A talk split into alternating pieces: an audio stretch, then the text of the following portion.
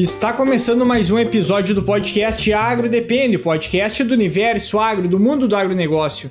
Antes de iniciarmos aí a apresentação da mesa de hoje, gostaria de convidar todos vocês que nos acompanhem lá em nossas redes sociais, também convidar vocês a nos seguir lá no nosso canal do YouTube. Se você está vendo isso aí pelo YouTube também, curta o vídeo, se inscreva no nosso canal e o que a gente sempre pede para todos vocês, né, indique para algum amigo, para algum colega, para que essas informações, esse conhecimento que a gente transmite aqui com as pessoas que a gente traz aqui também para compartilhar informação com todos vocês cheguem cada vez em mais pessoas. É, agora também lá no nosso Instagram vocês podem acompanhar mais cortes também relacionados aos outros episódios, até episódios que já se passaram, né, episódios mais antigos. Então a gente tem aí uma sequência gigantesca aí de episódios dos mais diversos assuntos trazendo conhecimento técnico, trazendo informação aí para todos vocês. Então, iniciando a apresentação da mesa de hoje, meu nome é Eduardo Sebastiani. Meu nome é Cassiano Sartor Decker novamente aí no AgroDepende, Floss, para quem ainda não te ouviu aqui dentro, se apresenta aí. Meu nome é Luiz Gustavo Floss, é um prazer estar com vocês aqui novamente em mais um episódio. Aí hoje a gente conversa, uh, chamou o Floss para a gente conversar sobre um assunto que uh, hoje não é tão falado como já foi antigamente, né? Mas é de extrema importância que é sobre uh, a soja ser determinado, indeterminada, as diferenças que, é, que a gente tem entre esse, essas duas uh, cultivares, vamos dizer assim, na verdade não é cultivar em si, né, mas o, o ciclo dela, como ela se, se desenvolve, e como a gente pode utilizar essa questão das estratégias, uh, uma sendo melhor em um momento, a outra sendo melhor em outro momento, enfim, a gente entender como é que é, como cada uma tem as suas características, né, e como a gente pode utilizar ela no campo. Acho que até para começar a prosa é interessante essa primeira definição, né, Flávio? Qual que é a diferença soja determinada e soja indeterminada? Então, Cassiano, acho que realmente a primeira coisa que nós temos que entender realmente como que funciona. Até porque quando a gente olha até a década de 90, início dos anos 2000, nós praticamente só tínhamos soja de ciclo determinado. E principalmente a partir do momento que começou a vir cultivares de soja vindas da Argentina, que com uma característica diferenciada, que a gente chama de indeterminado, a gente começou a mudar todo o nosso sistema e hoje nós estamos com, um aumento muito grande da área nesse, nessa forma. Antes de falar das, do determinado e indeterminado da soja, nós precisamos é buscar o conceito desses, desses dois termos na botânica. Na botânica, uma planta que é de ciclo determinado é aquela que tem é, a germinação, a, a fase vegetativa, a fase reprodutiva, a sua maturação e morte, morte por completo. Tá? Então, Olha só como são as coisas. A soja, a, a espécie soja, só existe só sojas determinadas, porque ela tem o ciclo completo sendo realizado. Mas, de forma botânica também, o que, que é uma planta de ciclo indeterminado? Aquela que tem a sua germinação, o seu, a sua fase vegetativa, a sua fase reprodutiva, mas ela pode continuar tendo momentos vegetativos e reprodutivos por um determinado tempo maior do que um único ciclo. Por exemplo, quando a gente fala de arroz, o arroz é, é ciclo indeterminado muitas vezes, porque nós podemos ter mais do que um ciclo. É, nós temos a cultura da canola, é, que quando a gente colhe, se a gente não matar essa planta, ela rebrota e forma mais um ciclo. Né? Eu não estou nem falando das culturas perenes, só falando das culturas anuais e os, os nossos cereais. Né? Então, o ciclo indeterminado seria uma persistência por mais de um ciclo possível, né? No Rio Grande do Sul, o pessoal conhece muito bem uma planta desse tipo, que é o painço, né? Não é uma cultura que é muito plantada, mas a região de vocês, né? Onde vocês uh, têm a origem, né? Onde o Eduardo está, o pessoal conhece muito o painço por isso. Agora, quando nós vamos então para a soja, na verdade, eh, quando a gente vai para o termo botânico, não existe soja determinada e soja indeterminada. Mas se criou essas duas nomenclaturas para soja para indicar o quê? Então vamos lá. Soja de ciclo determinado é aquele que coloca todas as folhas, todos os trifólios, e quando ela termina de desenvolver a parte vegetativa, existe o processo de diferenciação, que é a capacidade que a planta tem de reproduzir, e de acordo com o número de horas-luz, inicia o seu processo de florescimento. Quando inicia o processo de florescimento, não existe mais a formação de novos trifólios, não existe mais crescimento da planta. Então, a grande característica de uma soja de ciclo determinado é que tem um período juvenil muito longo e esse período juvenil muito longo faz com que a planta se desenvolva, mas ela só vai ter esse processo de diferenciação muito tempo depois. E, obviamente, como eu falei, só vai existir a, a, o florescimento de acordo com o número de horas-luz, que é o fotoperíodo, aquilo que a gente chama de fotoperíodo. O que, que é a soja de ciclo indeterminado que nós chamamos? É aquela soja que tem forma parte vegetativa, que tem uma fase juvenil muito curta e que tem a capacidade de fazer a diferenciação, né? É, a gente pode comparar a diferenciação com seres humanos com a puberdade, né? Então, quando, quando o adolescente né, chega na sua, na sua seu momento de puberdade, é quando gera capacidade de se reproduzir também, de gerar filhos. Então, na, na planta, né, no caso da planta de soja, a diferenciação acontece essa, essa capacidade que mostra a separação entre a fase juvenil, que ali estava antes, para a fase adulta. Ela se tornou adulta, né, tem essa diferenciação muito cedo, Aí a questão do florescimento também vai depender do número de horas-luz, vai depender do fotoperíodo. Só que como a diferenciação acontece muito cedo, se acontece o número de horas-luz também muito cedo, por isso que nós temos uh, florescimentos de soja em V3, V4, V5, V6, muito cedo, essa planta continua a formar folhas, novas folhas, e faz com que também o período de florescimento seja muito mais longo.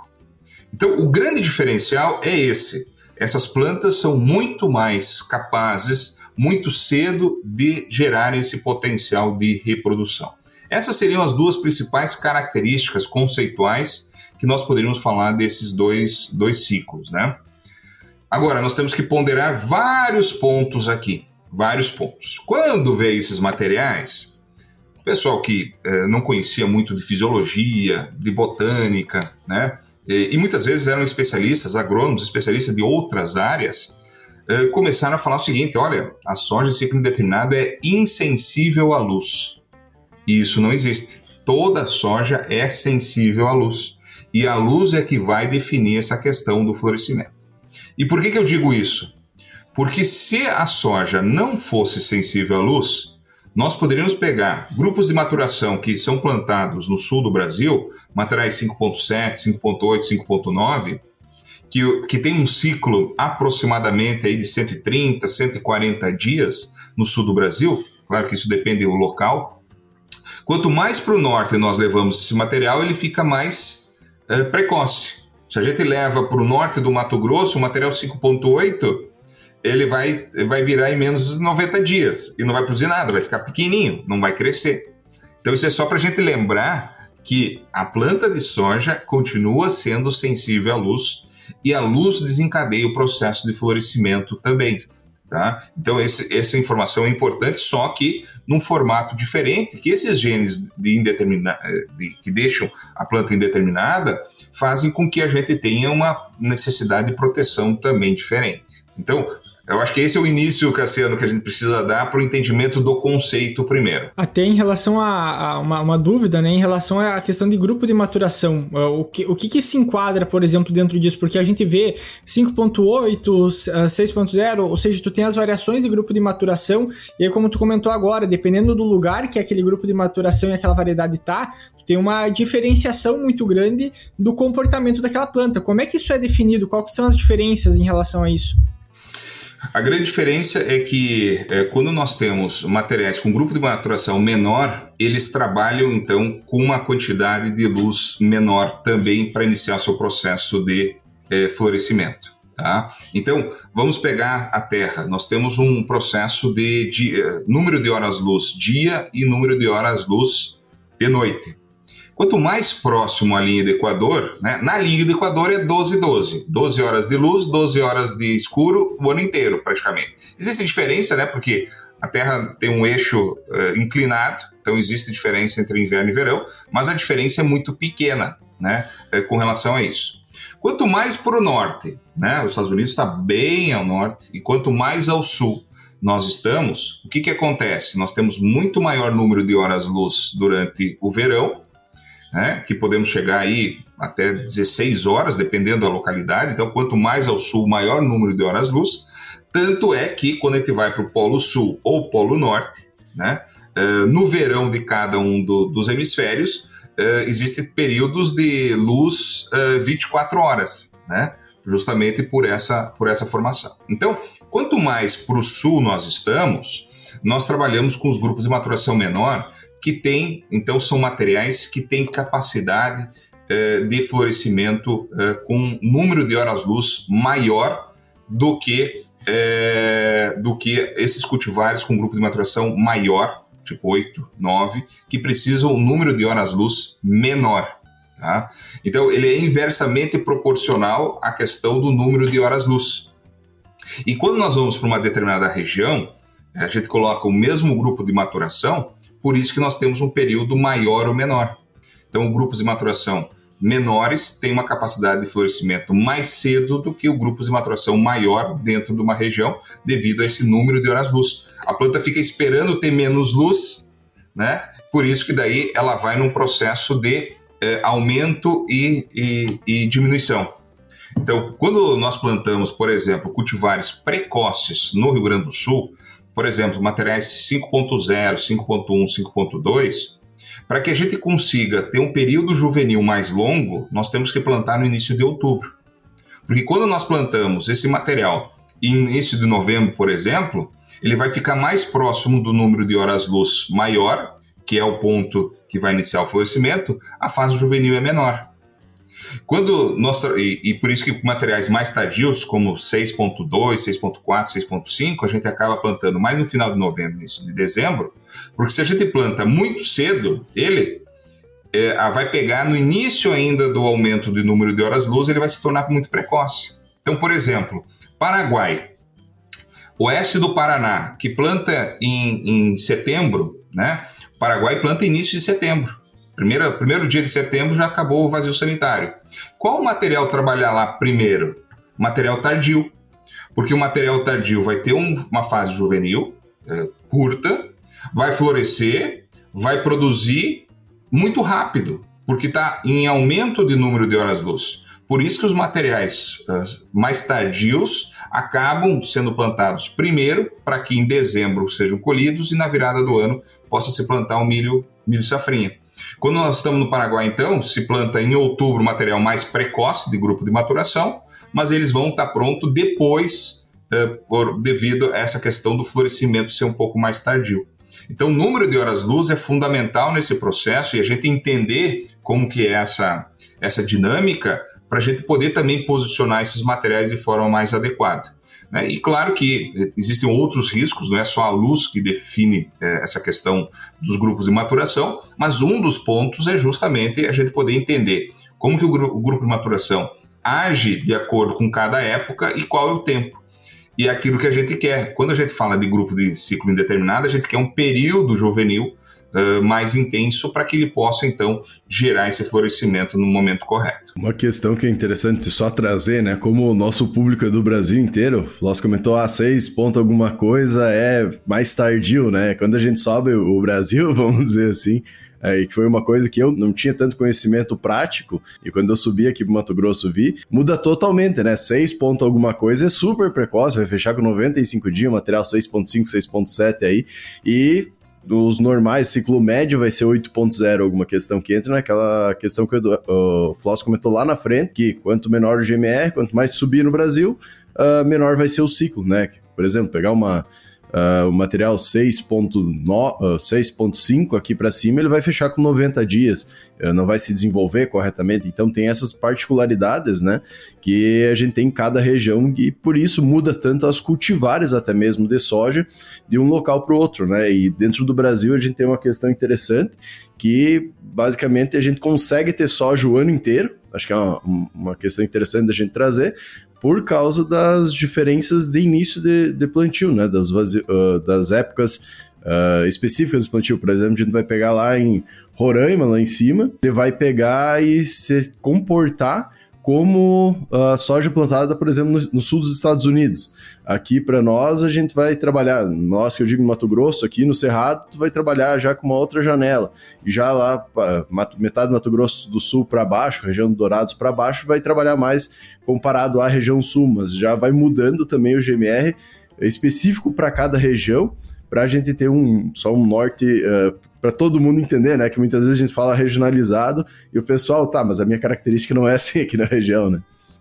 É interessante, Cassiano, essa discussão, né? Como você falou, Roraima, própria Chapadinha no Maranhão, né? Se faz a semeadura, uh, né, Chapadinha um pouco mais tarde, inclusive, das outras regiões.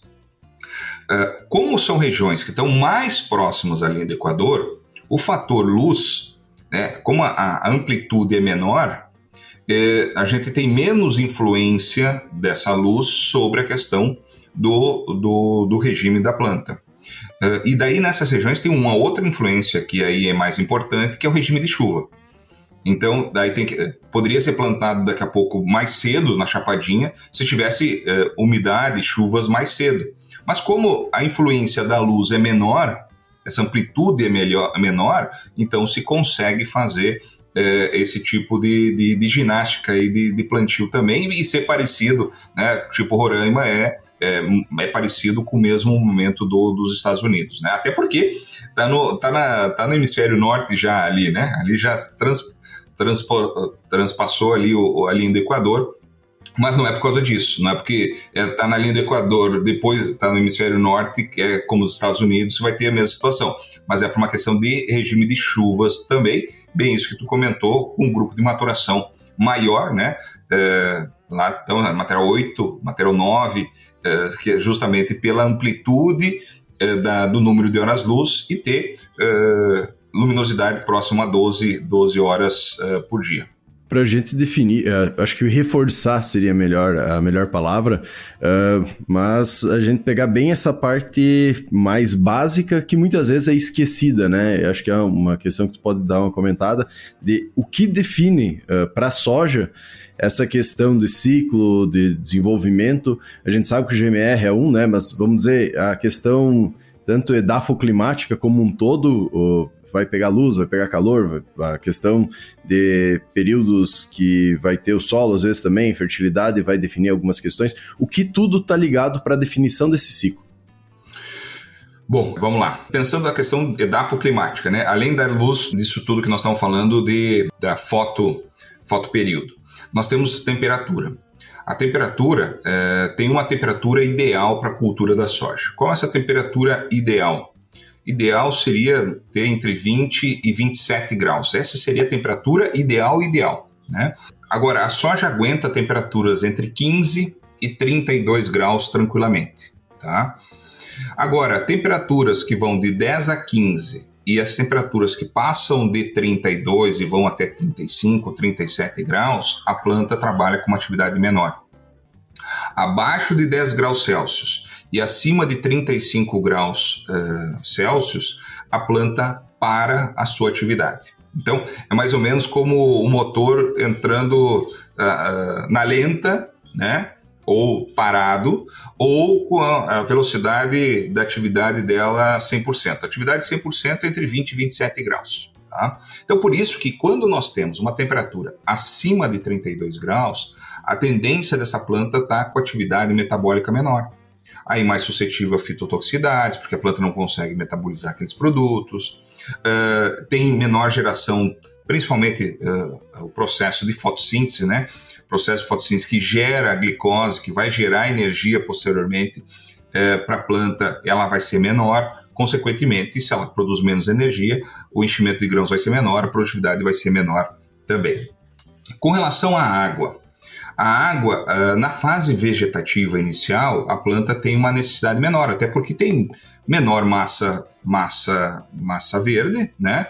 Ah, tendo menos massa verde, vai precisar menos água. É mais ou menos assim, a gente comparar um bebê com, uma, uma, um adulto, né? Com a necessidade de água para se manter o corpo todo. Então, esse bebezinho que é a nossa soja, ela precisa em torno de 2 a 3 milímetros de água por dia. Já na fase produtiva do florescimento para frente, nós estamos falando de 6 a quase 8 milímetros eh, de água por dia. Então, é por isso existem alguns erros muito grandes do pessoal exagerar com água na soja, principalmente a área de pivô na fase vegetativa inicial, que a gente brinca que é um eh, que, é, que faz com que a planta acabe não tendo uma atividade normal de formação de raízes e ela fica só esperando essa raiz uh, ficar superficial e os nutrientes ali disponíveis. Né? Então, uh, por isso que a, a, disponibilidade de água é fundamental nesse, nesse período. Agora, nós precisamos colocar outros fatores também. Tirando esses, esses três fatores edafo, edafoclimáticos, nós temos tudo aquilo que envolve a boa, um bom manejo, um bom ambiente para a planta como você falou, boa disponibilidade de nutrientes de forma uh, equilibrada, né? Porque não adianta eu ter um nutriente em grande quantidade, porque esse em grande quantidade pode uh, indisponibilizar outro nutriente a sua absorção. Né? Então, existem as interações entre os nutrientes. Então, por isso, um, um, um solo equilibrado. Né? Não adianta a gente botar muito de um que vai ter outro em detrimento. Uh, nós precisamos também estar livre de plantas daninhas na área, porque planta daninha é competição por luz, por nutriente, por água, além da questão uh, de substâncias que são produzidas pelas, por algumas plantas daninhas que podem interferir no desenvolvimento da nossa cultura principal. Pragas, doenças, né? toda a parte fitossanitária, quando a gente tem um ataque nessa planta, essa planta tem que gastar energia na sua proteção e muitas vezes o seu sistema de segurança é fraco, obviamente, ela vai ser, eh, ela vai ser danificada, vai danificar a sua área foliar, que vai diminuir a fotossíntese, consequentemente, tudo aquilo que causa estresse para a planta. Então vamos lá agora. Temperatura muito alta ou temperatura muito baixa. Falta de água. Solo encharcado ou com muito tempo por nebulosidade, porque não chega a luz.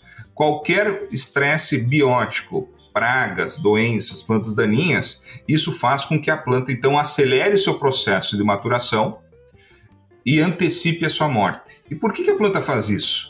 Porque lá no seu código genético, lá no seu DNA, está escrito uma coisa: perpetuação da espécie. A planta precisa perpetuar a espécie. Então, na, no seu código genético, ela precisa gerar pelo menos um herdeiro. Quem quer um monte de herdeiros? Quer um monte de grãos? Somos nós, que precisamos botar dinheiro no bolso, precisamos fazer, dar comida para esse povo todo. Mas a planta, ela tá ali de acordo com as condições, ela tá de boa. Deu um problema de estresse, ela vai querer acelerar esse processo de maturação e de morte, né, para gerar esse herdeiro que ela tem. Então ela para tudo, tudo que ela tem. Por isso que ela joga fora flores, joga fora vagens, porque ela sabe que não vai conseguir produzir se tiver algum desses problemas, e aí nós temos a antecipação dessa morte. E esse é um dos motivos, Cassiano, que eu não gosto de falar de ciclo da soja em dias. Porque isso, isso vai dar sempre errado. É sempre milho, vai né? dar errado. milho também. Apesar que milho, eh, milho não tem o fator fotoperíodo, tá? E, mas tem o fator temperatura, exatamente. Então a temperatura quanto mais alta, né? Por isso que é, o, o, milho floresce pelos, pelos graus dias, né? Número de, de graus dias. Então, cada dia a gente soma a temperatura mais alta com a temperatura mais baixa, divide por 2, menos uma temperatura base que a gente trabalha com temperatura de 10 graus. Então, por exemplo, se a gente teve 40 graus, a mínima de 20, dá 20 mais 40 dá 60, dividido por 2, 30. 30 menos 10, 20. 20 graus naquele dia que houve acréscimo.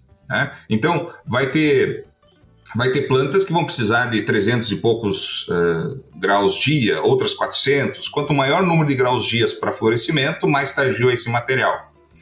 É totalmente diferente do, do, da soja. A soja não tem esse fator de crescimento. Mas estresse, temperaturas extremas, acabam causando estresse e favorece então a antecipação da morte dessa planta. Então, nós temos que não confundir essas duas questões. Principalmente o que desencadeia o processo de florescimento, que é, no caso da soja, fotoperíodo, com a questão da temperatura, umidade, as condições ideais para o ciclo acontecer de forma ideal. E é o que aconteceu no Mato Grosso nessa safra 23-24, né? Uma coisa surpreendente e que eu tô ainda para saber alguém que vivenciou isso no Mato Grosso é, nesses pelo menos 40 e poucos anos. Porque é, seca, né? É, e principalmente muito muito desuniforme, porque teve lugares que depois que deu um período de seca voltou a chover o pessoal está conseguindo produzir, não estou dizendo que está produzindo bem, mas está conseguindo produzir. Agora, outros, outras regiões que não, não, não choveram nada. E por que, que eu estou falando isso? Que quanto mais estresse essa planta tem, mais ela vai se mostrar diferente também. ela vai antecipar o ciclo. É justamente esse, esse é o fator, porque ela não conseguiu crescer, se desenvolver, ela está vendo que ela está sendo uh, estressada, né? existe um estresse, ela está tá produzindo compostos que, que fazem com que exista esse estresse. Não vou entrar em tanto detalhes, mas existe todo um processo bioquímico que acontece uh, na planta quando uh, acontece esse tipo de estresse, que faz com que acelere então esse, essa maturação. Então, por isso que nós estamos vendo aí situações de 10, 15, 20 dias de antecipação uh, da colheita justamente pelo estresse que, que aconteceu nesses materiais. Tem até aqui na, na região, né, uh, um problema em relação à temperatura que o pessoal está batendo muito em cima, que, por exemplo, uh, se tu vai olhar no estado do Rio Grande do Sul, a região noroeste do estado é uma das mais quentes do estado, e aí tu tem uma interferência direta, muitas vezes, no desenvolvimento da planta. Daí tu pega, por exemplo, um ano que está chovendo bem como esse, às vezes tu tem uma, uma, uma, planta de soja que ela cresce demais vegetativamente e depois ela não consegue botar. Claro, vai perder por questão de sanidade também de planta, mas ela fica uma planta tão grande que depois tu tem dificuldade para fazer a manutenção do bacheiro dela. E aí tu tem uma perda significativa de produtividade em relação a isso. Um dos pontos que eu vejo em relação a ciclo determinado, indeterminado, e a também a, a do, dos grupos de maturação, é em relação a, ao momento que eu vou fazer a semeadura daquela cultivar, para mim saber qual vai ser o período crítico em que eu vou precisar de mais ou menos água e até muitas vezes linkado ao florescimento. Pega, por exemplo, um período muito quente que eu estou lá em florescimento e a planta entra em estresse, começa a ter abortamento de flor, por exemplo. Então, eu consegui trabalhar, a, a linkar essas duas coisas para mim ter e extrair o maior potencial daquela cultura de acordo com cada região. Então, eu, eu acredito que parte de, dessas duas coisas são que uh, deixa complexa o quebra-cabeça né, de, de qual com que trabalhar em cada, em cada lugar trabalhar. Até teve um dos episódios que eu comentei, né, em relação a ciclo determinado e indeterminado, que eu comentei, pá, mas ainda tem soja de ciclo determinado, porque o que a gente vê na maior parte ainda do, no campo é uh, soja de ciclo indeterminado, que geralmente o pessoal batia que é uma soja que eu vou ter menos perda, em função que eu tô, o período inteiro dela ela tá florescendo, ela tá botando vagem o ciclo inteiro. Então, isso faz com que eu não tenha. que eu minimize os potenciais de perda, diferente do ciclo determinado, que se entrar no florescimento e tiver uma estiagem, ou entrar no enchimento de grão e uma estiagem, eu vou ter uma perda muito mais significativa, porque tá. Basicamente, todas a, todos os ovos estão numa cesta só, né? Então, talvez o indeterminado seria uma forma de eu diminuir o potencial de perda, né? Então, é, talvez é isso que o pessoal tenha muita dúvida sobre como trabalhar com cada uma delas. É, Eduardo, nós temos que tirar algumas confusões que acabaram entrando no mercado que eu acho que são fundamentais. Né? Eu acho que tu trouxe uma, uma situação muito importante e que é, está muito em função disso que, que eu comentei antes, que é a condição climática. Né? Não é só, o, só a luz, né? É, mas a temperatura e a umidade. Realmente, na região das missões é mais quente. Então, se, se essa temperatura estiver de acordo é, com, a, é, com o desenvolvimento da planta né, normal, e a gente compara o mesmo cultivar plantado na mesma data, por exemplo, nos campos de cima da serra, seja de Santa Catarina, seja do Rio Grande do Sul, a tendência do ciclo nas regiões das missões é ser mais curto, o mesmo material com o mesmo grupo de maturação. Por quê? Porque a temperatura vai acelerar esse processo. Vamos dizer que está tudo normal, questão de água, luminosidade, é tudo igual, só a questão da temperatura. Então a tendência é essa planta ser mais precoce na região um pouco mais quente do que uma região que é, tem uma temperatura Uh, mais baixa. Tá? Isso é um fator importante. Agora, tem uma outra questão que, que é importante a gente entender e que essa é a grande confusão. Inclusive, saiu um, tem um livro que saiu recentemente é, que saiu, inclusive é, eu estou ali como, dentro de uns capítulos, sou coautor, mas dentro de alguns outros capítulos, uma confusão enorme com essa, com essa característica da soja de ciclo determinado e indeterminado. Tá? E assim, coisas absurdas de falta de conhecimento realmente. Né? É, então nós precisamos entender um pouquinho como que funciona a planta. Vou esquecer o ciclo determinado e indeterminado nesse primeiro momento. Vamos voltar para a planta de soja. Quando a planta de soja germina, forma o seu primeiro par de folhas, o, o, seu o seu primeiro trifólio, etc. Essa fase, a planta ela tem um sistema de proteção diferenciado.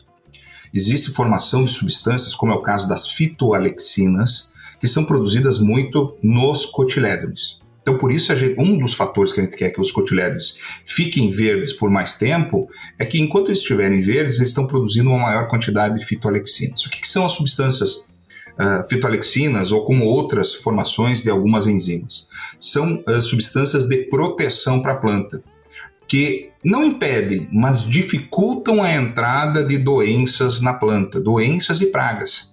Então, por isso que é muito difícil a gente ver doença foliar na fase vegetativa inicial. Esse é um dos fatores, porque a planta tem esse sistema de proteção. Pessoal, assim, ó, não é imunidade, tá? Porque a planta não tem um sistema imunológico como os seres, como os animais têm, como os seres humanos têm, tá? No caso da planta, são substâncias que têm essa capacidade de, é, que eu brinco, são soldados de proteção. Então, nessa fase inicial, tem um monte de soldado protegendo. O que, que acontece quando a planta floresce? Quando a planta floresce, a, partir do florescimento, a planta não pensa mais somente na proteção, na formação dessas substâncias. Então, além de, de produzir energia para o crescimento, ela precisa uh, ter energia para proteção e agora tem um terceiro Uh, terceiro objetivo, que é produzir energia para a sua reprodução, para a geração dos seus herdeiros. Da onde que ela tira energia para florescer, para gerar a vagem, para depois gerar o grão? Ela tira da proteção. Então ela, ela diminui a proteção dessa planta. Quando nós temos uma planta que floresce muito cedo, que é o caso do ciclo indeterminado, obviamente essa planta fica mais desprotegida, porque ela já está pensando nos herdeiros. E aí a gente tem, que é a característica que nós temos hoje, de plantas mais doentes. Quando nós temos um período em que a planta não está debilitada, que está chovendo bem, está tendo sol normal, etc., a planta está bem tranquila, né? ela não está tendo contratempo. Então ela continua produzindo, ela está máxima de proteção e aquela quantidade que está produzindo eh, de protetores está eh, suficiente. Mas quando pega um período seco, um período de estresse, a planta não tem mais a capacidade eh, não tem mais aquela energia para estar tá produzindo os três locais, ela diminui o crescimento, ela diminui o número de herdeiros e ela diminui também a produção de substâncias de proteção. Então, como a planta, no caso das, das, do ciclo indeterminado, o florescimento começa muito cedo, como a gente comentou antes, né? Com V3, V4, V5, V6, dependendo a época, a genética, local, tudo isso que nós comentamos, a partir desse momento a planta fica muito mais frágil sob o ponto de vista de doença. E ainda por cima, a gente vem mais um estresse por cima, que é o que acontece no período de seca, essa planta vai ficar muito mais frágil. Aqueles soldados que teriam de proteção já foram. A nossa casa está pronta para ser roubada. A doença está pronta para entrar. E aí a planta se torna muito suscetível à questão de doenças. Então, inclusive, esse é um fator, uma discussão que está se tendo né, no Mato Grosso. Ah, não, soja de ciclo determinado não dá para plantar porque tem mais doença. Era, vamos botar vírgula porque esses são os pontos, esse é o ponto negativo. Daqui a pouco nós temos que falar dos pontos positivos também, né, Cassiano? Então, só para a gente trazer uh, um resumo, se a gente vai pegar a planta de soja, que ela, quando ela começa, por exemplo, em determinado que V4, ali, vamos chamar de V4, eu sei que já começa reprodutivo pela, pela tabela, né, a definição, mas mais ou menos V4, V6 ela começa a largar a flor. Nesse momento ela já começa a destinar, vamos dizer assim, recursos da planta, entre parênteses, para vir para essa questão reprodutiva, ele acaba tirando toda essa parte de proteção, tendo não, necessidade... não tira totalmente, né? Não, não, não sim, totalmente, mas ela digo, reduz. diminui, reduz. isso. Uh, ela diminui, então tem uma necessidade maior da gente ter um cuidado, uh, muitas vezes um, um, manejo melhor de doenças, tu entrar mais vezes com fungicidas, até o que mostra um pouco uh, essa necessidade de uma entrada mais cedo, uh, começa, uh, mesmo muitas vezes sem ter tanto inóculo inicial, tu já começa a fazer uma proteção para essa doença, por, por essa questão da planta não conseguir Uh, manejar, manejar entre parênteses, né? Mas uh, ela estar mais suscetível a esse inóculo inicial da doença, seria isso? E já nada Exato. determinado, isso vai acontecer todo de uma vez. Não, eu só, eu só ia acrescentar em relação a isso, que é, que é sobre a, a questão dos indutores de resistência também, né? Que, por exemplo, assim, o pessoal fala que se eu aplicar indutor de resistência mais tarde na cultura da soja, eu também estou fazendo essa de destinação do que seria preenchimento de grão, eu estou transferindo ele para resistência da planta, eu tô meio que quebrando essa parte de, de produtividade também ao mesmo tempo, por causa dessa questão da, da resistência da planta, né? Qual que é o momento também de eu aumentar a proteção dela e não, né? Durante esse ciclo em função do, do desenvolvimento que ela tem. É, a, a, só tem que cuidar da questão de indutores muito tarde, porque se a doença já está instalada, ele não vai ter efeito nenhum como fungicida ou como bactericida, né? Então a gente sempre fala de fazer as aplicações mais cedo, mais cedo e nas fases iniciais, para aumentar esse poder né, de proteção da planta. Porque se a planta está nesse momento só pensando no, nos filhos, a gente está dizendo com o indutor, dizendo assim, ó, se proteja mais, pro, continue produzindo uma quantidade de enzimas de proteção, de fitolexinas, que podem te proteger um pouquinho mais. Tá? Mas e é muito nesse sentido, Cassiano, que tu falou. Um dos fatores que a gente antecipou as aplicações de fungicidas né, foi justamente por isso, porque a partir do momento que a planta começou a florescer mais cedo, que ela perdeu essa sua proteção natural, a gente precisa estar tá colocando substâncias de proteção, que é o caso que o Eduardo comentou dos indutores e também dos fungicidas, né, para proteger. E, e, tudo aquilo que a gente tem feito hoje é principalmente de forma preventiva, não é de forma reativa, né? não é de forma curativa, porque nós não temos mais efeitos curativos. Né? Seja, imagine o seguinte: qual que é o grande problema da gente fazer de forma curativa? Por isso se foi os, os níveis de dano econômico do passado. Né? Primeiro, a questão operacional. Segundo, é que se já tem uma certa quantidade de doença e a gente aplica o fungicida, a gente vai ter um controle, a gente não tem controle 100%. Hoje os fungicidas estão controlando 70% a 80%, não muito mais que isso. Então sempre vai sobrar 20% a 30% de doença, vamos chamar assim.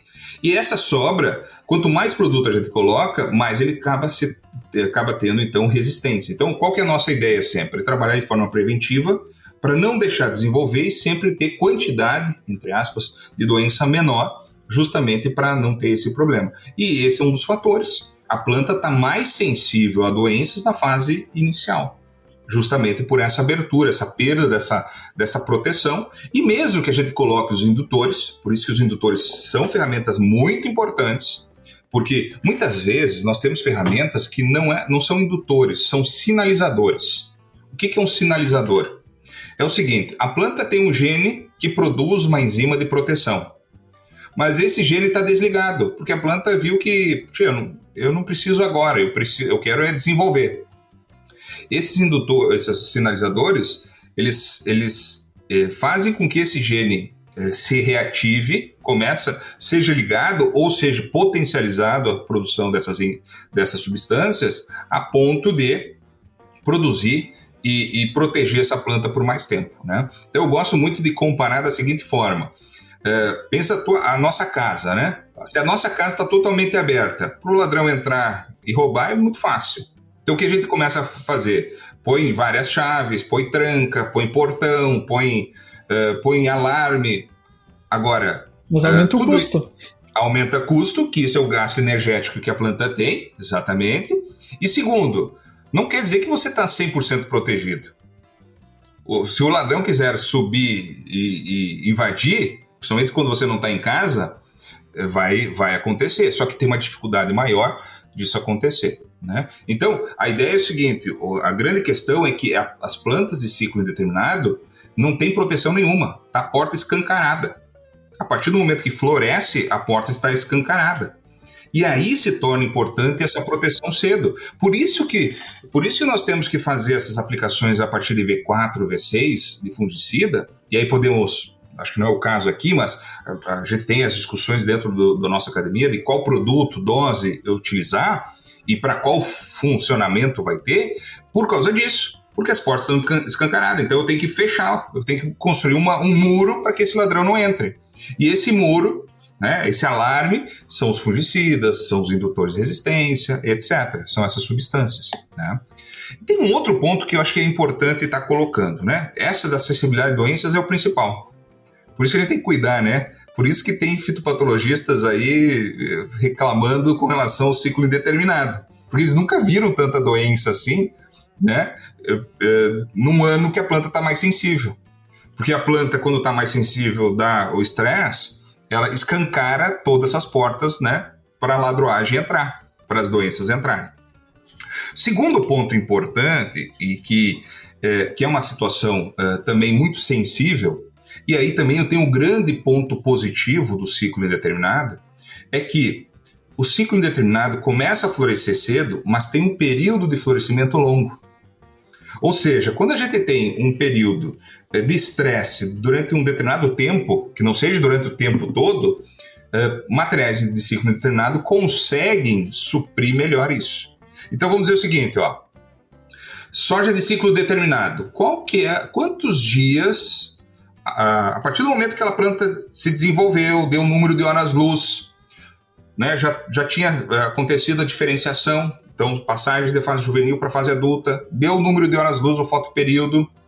Bom, floresceu. Quantos dias de florescimento se tem os materiais? Essa é uma boa pergunta. Normalmente, material de ciclo determinado, dependendo do ciclo ser mais precoce ou mais ciclo longo, nós estamos falando em torno de 7 a 18 dias. Exagerado, 18 dias. Materiais muito longos, tá? Quando nós, se nós tivermos um período de seca durante esses 7 a 18 dias, a, a planta vai, vai derrubar mais flores. Se derrubar mais flores, vai produzir menos vagens. Se produz menos vagens, número de vagens por planta ou por metro quadrado é o componente de rendimento com maior, é, maior é, ligação com o potencial de produtividade. E aí nós perdemos potencial. No caso da soja de ciclo indeterminado, nós temos florescimento, que nós temos cultivares que começam a florescer em V3, V4, que isso é mais ou menos 25, 30 dias, e vai florescendo quase 30 eh, dias antes da, da colheita. Então, nós temos aí materiais que vão eh, de 25 até 45 dias de florescimento. Então, se nós temos um período de estresse durante uma semana num material de ciclo determinado, uma parte dessa, dessas flores podem ser perdidas. Outra parte vai ter condições de estar suprindo né, e refazendo. E muitas vezes a planta se refaz, dependendo, por isso que dependendo da fase que se encontra, a planta consegue se refazer e formar novas flores e novas vagens.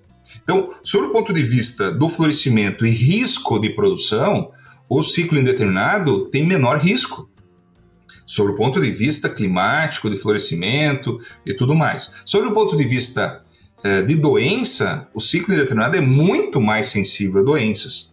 Então, o manejo, o tipo de manejo tem que ser diferenciado. Por isso que a criação das aplicações a partir de V4, que é a primeira aplicação, foi criada no sul do Brasil e no Rio Grande do Sul. E eu gosto de comentar, porque eu não gosto do termo né, que o pessoal começou a falar nesses últimos anos, nos últimos 3, 4 anos, tal da aplicação zero. Por que, que eu não gosto do termo aplicação zero? Porque a aplicação, no, aplicação, a tal da aplicação zero, que é entre V4 e V6, que é antes daquela do pré-fechamento, porque a primeira aplicação de fungicida seria no pré-fechamento.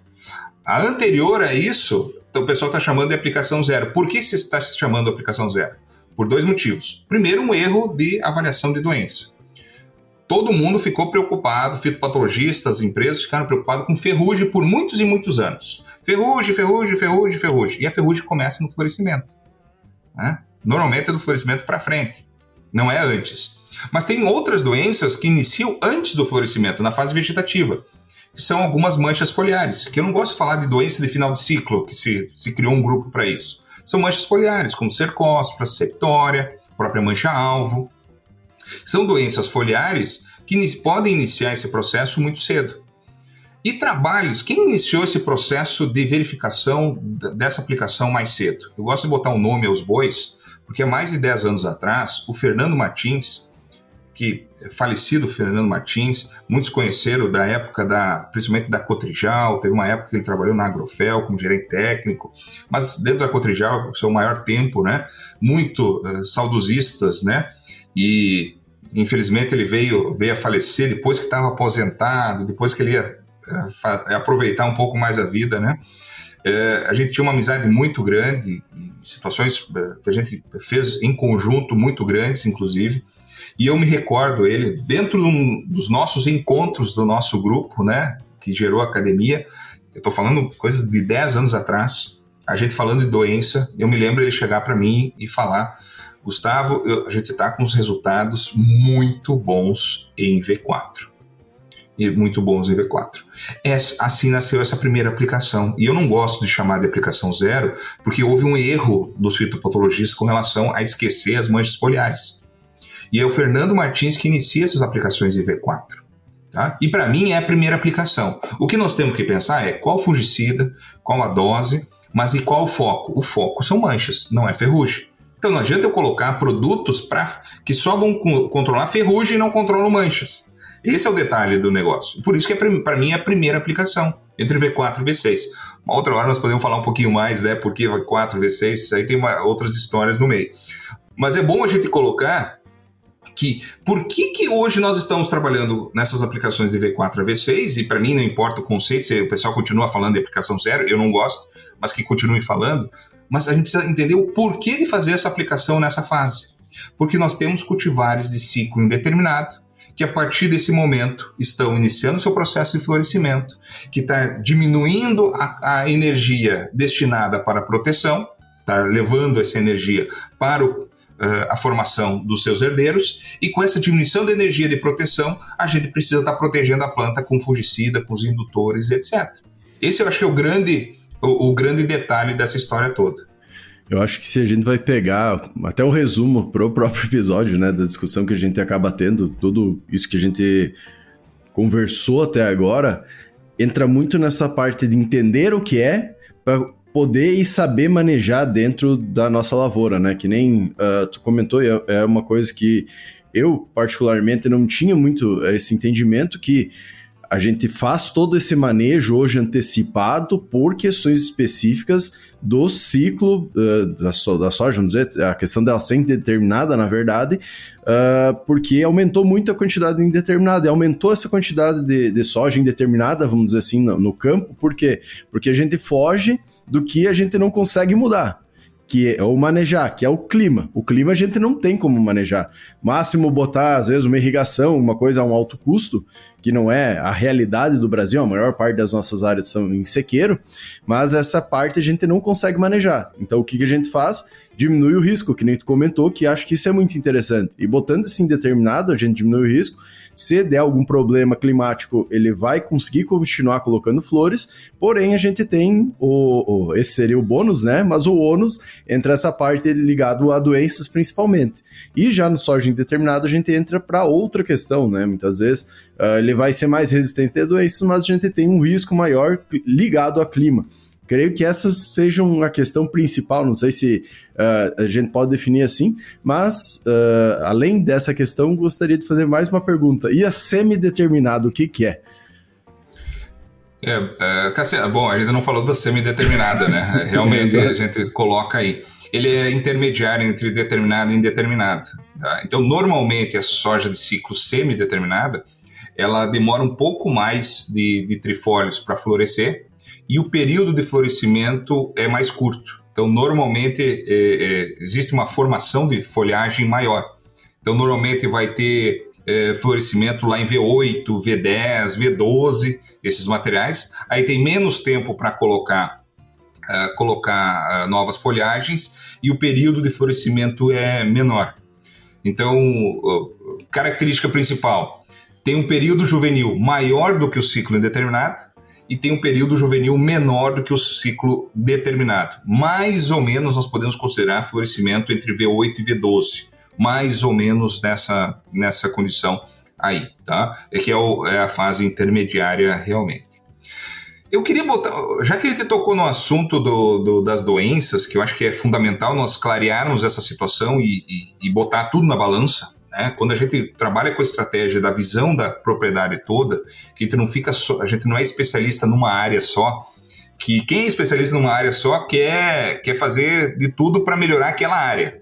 Fitopatologista para controlar doença, entomologista para controlar praga, né? urbologista para controlar plantas daninhas e assim por diante.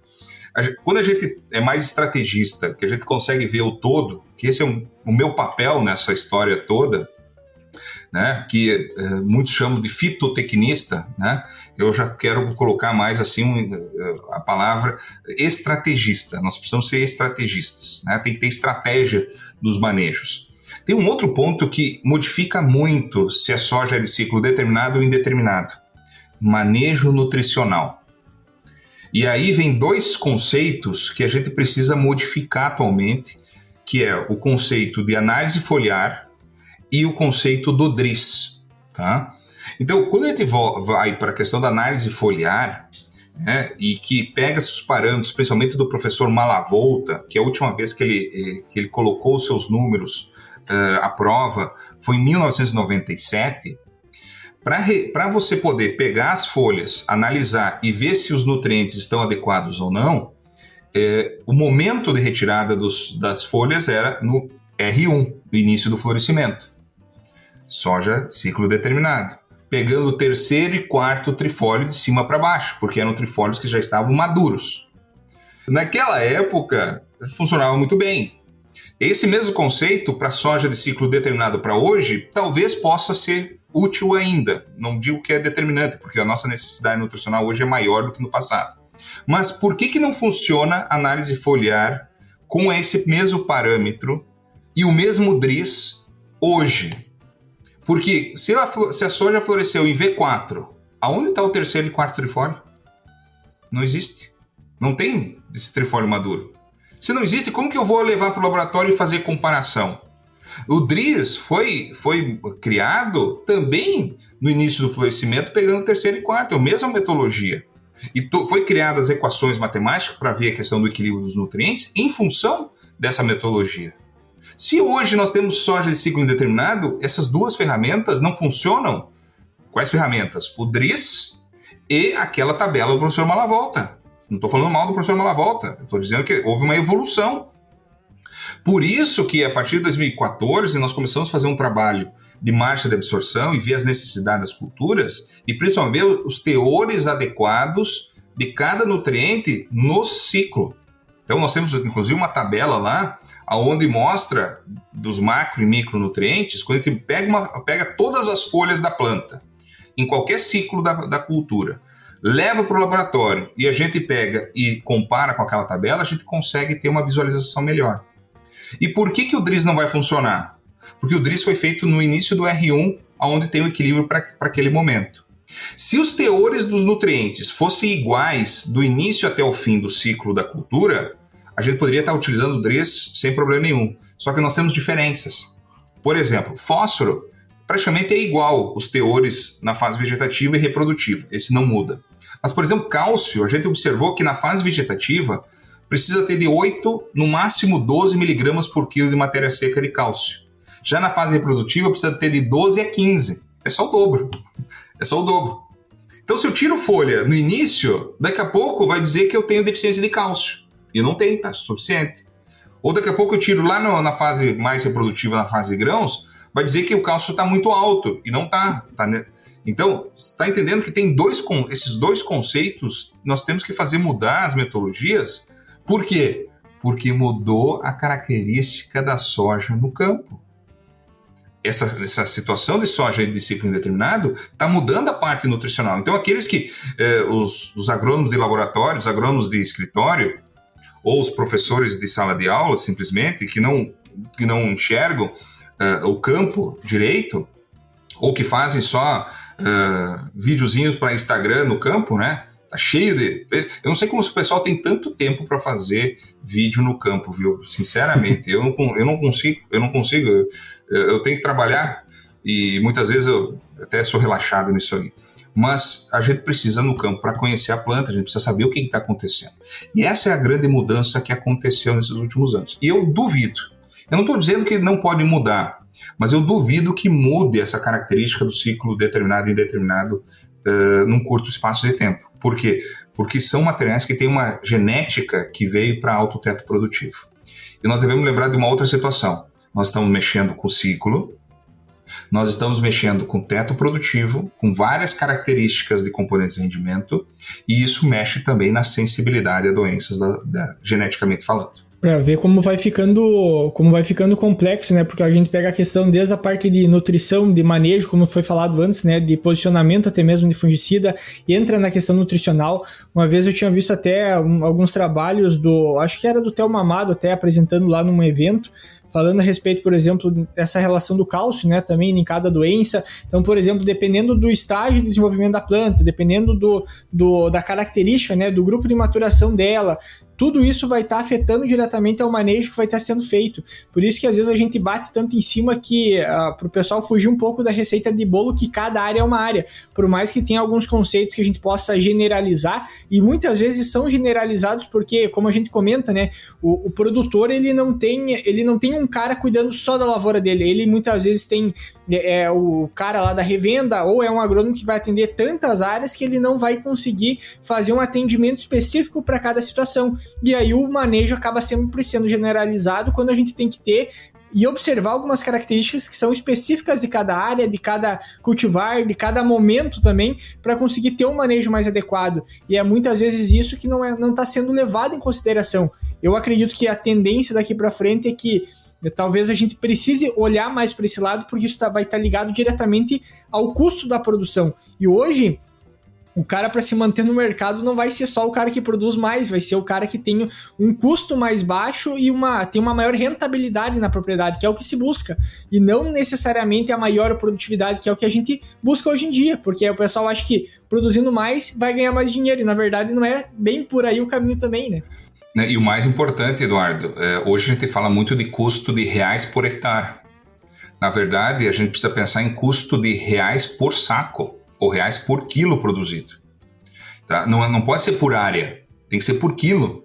Porque o, o, preço é dado por quilo, por saco, não por hectare. A gente não vende a lavoura, ó, vou vender a minha lavoura por 10 mil reais o hectare. Não, eu vendo X sacos de soja, X toneladas de soja por hectare e a gente precisa achar o custo por unidade produ produtiva. E qual que é o menor custo que nós temos que buscar? É o menor custo por unidade de produção. Não necessariamente vai ser o menor custo por hectare. É? Então, por exemplo, assim, eu posso produzir 3 toneladas por hectare, mas se o meu custo for de, eu vou chutar um valor, 30, é, 30 dólares a tonelada, é, é melhor do que eu produzir 6 toneladas com custo de 80, por exemplo, por tonelada. Tá entendendo? No final vai ser maior, né? Exatamente. Então, quanto mais eu produzir, a tendência é eu diluir os custos fixos e todo aquele investimento que eu faço, o custo por unidade vai ser menor. Então, por isso que a gente busca sempre a produtividade e a gente vai ter que continuar buscando a produtividade, mas não é aumento de produtividade a qualquer custo, em qualquer situação mas saber aonde a gente pegar e, e, e colocar a chave para fazer esse aumento. É fazer conta, né? Muitas vezes o aumento de produtividade vai fazer a gente diluir o custo fixo, principalmente da produção. Mas se a gente está aumentando o variável muito junto com esse fixo, daí a gente tem um aumento geral do custo, né? Então esse aumento de produção não reflete no, no, no restante. Eu acho que para a gente ir para um fechamento aí, uh, essa questão que tu trouxe, essa reflexão, a gente pode falar, falar assim, Floss, que acho que tem que ficar gravado para o pessoal é que a gente tem que cada vez mais, e isso a gente está sempre trazendo no podcast, analisar a realidade do campo e pegar as metodologias linkadas para ver se se adequam ou não a essa realidade, né? Não tem uma verdade absoluta, porque que nem que tu comentou essa questão do Driss, por exemplo, cara, não tá errada a metodologia, a metodologia tá 100%, porém ela funciona em uma realidade. A mesma coisa a gente vai trazer, uh, uh, por exemplo, que a gente conversou esses dias com, com o Thales Checker, que ele comentou, ah, a parte de adubação, pensando solo, ele também, num solo ele vai funcionar numa realidade, utilizando uma quantidade, por exemplo, de fósforo, num outro solo vai, uh, vai funcionar numa outra realidade, porque um solo vai absorver, outro não, então tu tem, uh, tu tem essas essas questões para ser observada e a gente ter uma relação mais correta. E nós, como agrônomos, a gente tem que observar isso aí. As, uh, tem que entender a metodologia, por que ela funciona e como ela funciona, para ver se a gente consegue adequar ela ou não no campo, né? Então acho que isso é, é bastante interessante a gente frisar um pouquinho isso, porque realmente é o que a gente muitas vezes vê acontecendo no campo, né? Metodologias sendo trazidas, porém, uh, que são corretas, porém não uh, sendo colocadas em um local correto ou, ou no manejo específico, uma realidade correta. Para finalizar, então, mesmo, eu queria deixar uma, uma pergunta para o final, assim, até para direcionar o pessoal. Uh, soja determinado e soja indeterminado. Quando utilizar cada um? Bem rapidinho.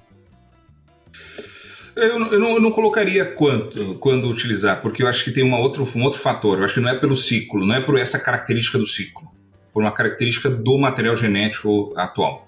Porque se nós temos materiais que de ciclo determinados que estão produzindo bem, é, a gente precisa tra continuar trabalhando eles. Obviamente, nessas, nessas, vamos dizer assim, fazendo essa, essa, essa síntese toda, o material de soja determinado seria mais adequado para situações onde nós não temos estresse, onde nós não, não temos deficiências hídricas, não temos deficiência é, climática. Então, quanto menor estresse, menos problemas o ciclo determinado vai ter e pode estar tá produzindo, é, pode estar tá produzindo bem. Agora, eu pego um material de ciclo indeterminado e determinado nessas melhores condições.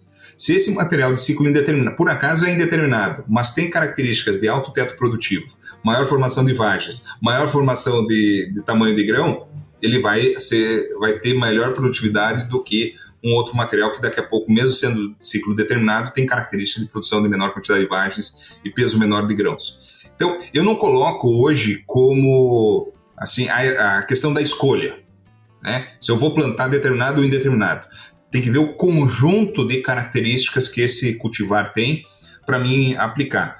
E sem dúvida nenhuma, hoje, o indeterminado está sendo selecionado, está tendo uma seleção natural do processo porque está vindo um conjunto de outras informações, um conjunto de outras características junto com esse cultivar que está agregando valor, está agregando produtividade também. Uh, até para a gente falar um pouquinho mais de como aprender mais sobre toda essa tecnologia, entender como tu vai colocar cada metodologia e como tu vai saber trabalhar a planta, vamos dizer assim, dentro da, do, da, da nossa lavoura, acho que é interessante dar uma comentadinha até da, da própria academia, né, Floss? Que lá a gente acaba tendo várias realidades que a gente consegue trazer e observar, colocando junto uh, numa realidade na sua, na sua região em específico, né? Pegando os conhecimentos básicos. Se tu quiser dar uma comentadinha pro pessoal também. É, a academia que a gente montou não são só cursos, né? Apesar de a gente ter cursos online que a gente dá a base, né? Inclusive agora para 2024, bases de fisiologia, de manejo do solo, nutrição de plantas, entomologia, fitopatologia, é, parte de plantas daninhas. Eu não quero me tornar especialista em uma área, mas é dar a base para o pessoal entender um pouco mais isso aí. Mas o, o grande objetivo da academia é que, além dessa parte conceitual, a gente possa estar trocando informações sobre os parâmetros mais adequados de manejo das culturas, principalmente as culturas produtoras de grãos. Obviamente, soja é principal, milho, trigo, canola, girassol, aveia, né, todos os cereais de inverno, feijão, né, são culturas que a gente vem trabalhando, que a ideia é a gente sempre ter parâmetros para tomar decisão. A gente não entrar em modismo, a gente deixar o modismo de lado. Né? Uh, muitas vezes a gente teve moda de aplicação de determinado produto que, se eu aplico no momento correto, na situação correta, a gente tem um ótimo retorno. Mas se a gente aplica de forma errada, sem ter um parâmetro adequado, a gente não vai ter retorno, porque o problema não é o produto, mas é em qual a condição que a gente faz essa aplicação. Então, nesse sentido, a, a, gente faz esse grande filtro, né? a gente cria essa grande estratégia de como nós conduzirmos a nossa lavoura em função dessas características. Eu queria dar um exemplo muito claro que está acontecendo no sul do Brasil nesse momento, né, que nós estamos falando agora aqui. Claro, quem está escutando, está vendo a gente aqui, vai estar tá muito atemporal, né? Mas uh, o Rio Grande do Sul vivenciou um período que eu nunca vi nessa safra 23-24. Tem um período de seca, tendo umidade, orvalho, e um monte de ferrugem. Em 20 e poucos anos, né, que tem ferrugem por aí, 20 vinte e tantos anos de profissão, é a primeira vez que eu vejo uma característica dessa. Ou seja, tendo que aplicar fungicida mesmo no período seco, desde que tivesse umidade presente para isso. Então, é, como que a gente toma essa decisão? Como que a gente vai tomar a decisão? Né? Aquilo que foi feito planejamento lá atrás começa a ser batido dia a dia se aquilo que está planejado a gente precisa estar tá realizando. E acontece um monte de bobagem. Lavoura não é engessada, lavoura não é calendário simplesmente. A gente precisa saber como conduzir isso. E é esse é o papel nosso de poder estar tá levando eh, e montando essas estratégias e de acordo com as condições de poder tomar a melhor decisão. Por isso a gente tem os cursos, nós temos a parte de mentoria, né, que é o Conexão Pro, tem a parte das informações de mercado e clima que a gente acaba discutindo para para suportar um pouco mais informações uh, a todos. Nós temos os minutos de conhecimento, que são pequenos vídeos uh, onde o pessoal pode, em poucos minutos, ter acesso a alguma informação de forma mais rápida. Nós temos o Flows Responde, que é o nosso grupo de WhatsApp, que gente troca informações, e o pessoal, para quem faz parte da nossa, do no, nosso principal grupo, do nosso principal plano de assinatura, tem acesso direto comigo para estar tá trocando essas informações também. Então, é um pacote, né? Hoje a gente chama até de um ecossistema de conhecimento no manejo de grãos. Esse é o nosso objetivo de não ficar focado só numa área, né? Apesar que a gente trabalhou muito, trabalha muito com a parte de fisiologia e nutrição, mas essas áreas elas são importantes para a gente conduzir a parte de fisiologia e nutrição. Não adianta eu saber de fotossíntese, saber de respiração, se eu não sei como que eu vou fazer com que essa planta aproveite. É mais ou menos assim, ó. Eu vou num restaurante e tem um prato delicioso. Eu não quero saber se esse tomate aqui veio da Itália ou se foi do interior do Rio Grande do Sul. Eu, eh, se eu estou comendo, estou apreciando isso, eu preciso saber que ele é bom, eu preciso estar bem temperado, etc. E, e, e, é isso que a gente acaba fazendo. Tem certas coisas que é tão minuciosas de conceitos que a gente precisa tirar isso do, um pouco, saber mais o que, o que, que esse conceito vai implicar na prática para o nosso manejo. E a partir disso, ter parâmetros de tomar decisão, que é isso que a gente acaba fazendo no nosso dia a dia. Eu acho que o principal é ter a orientação de quem está muito tempo no mercado, uma equipe também que está muito tempo no, uh, no, mercado como um todo, vários conhecimentos, para saber quando colocar cada, uh, cada manejo, cada questão específica de saber como pegar a tua realidade da lavoura e como tu vai jogar uh, um manejo específico para aquela realidade, tendo uma de certa forma, uma mentoria, a gente pode quase dizer, né? Uh, ah, para tomar essa decisão de forma mais assertiva para que, quem já tem dados e conhecimentos nesse mercado. E até gostaria de comentar, para quem quiser assinar aí a, a, academia, a gente tem o cupom AgroDPN15, né? Que dá 15% de desconto para todo mundo aí que vai querer fazer essa assinatura e participar aí desse ecossistema uh, de, de informações para realmente conseguir melhorar a realidade da sua lavoura. No mais, gostaria de agradecer novamente aí ao Flosa ter aceito participar mais uma vez aqui conosco, é uma felicidade, a gente tira muita dúvida que a gente tem no dia a dia quando a gente faz essa, essas conversas, né? São dúvidas que eu e o Eduardo também temos, tudo que a gente acaba trazendo aqui, e a ideia é essa, a gente fazer uma uma conversa de quem não tem muito conhecimento por quem já é um especialista e conseguir passar isso para o público. E no mais, convidar todo mundo a ouvir nossos outros episódios com o Floss, que tem nem sei quantos mais, mas tem uns quantos aí para gente, uh, pra gente ouvir. Uh, convidar todo mundo a seguir nós nas redes sociais, o Floss também nas, nas redes sociais. E por hoje era isso. Até a próxima, pessoal. Valeu. Até. Tchau, tchau.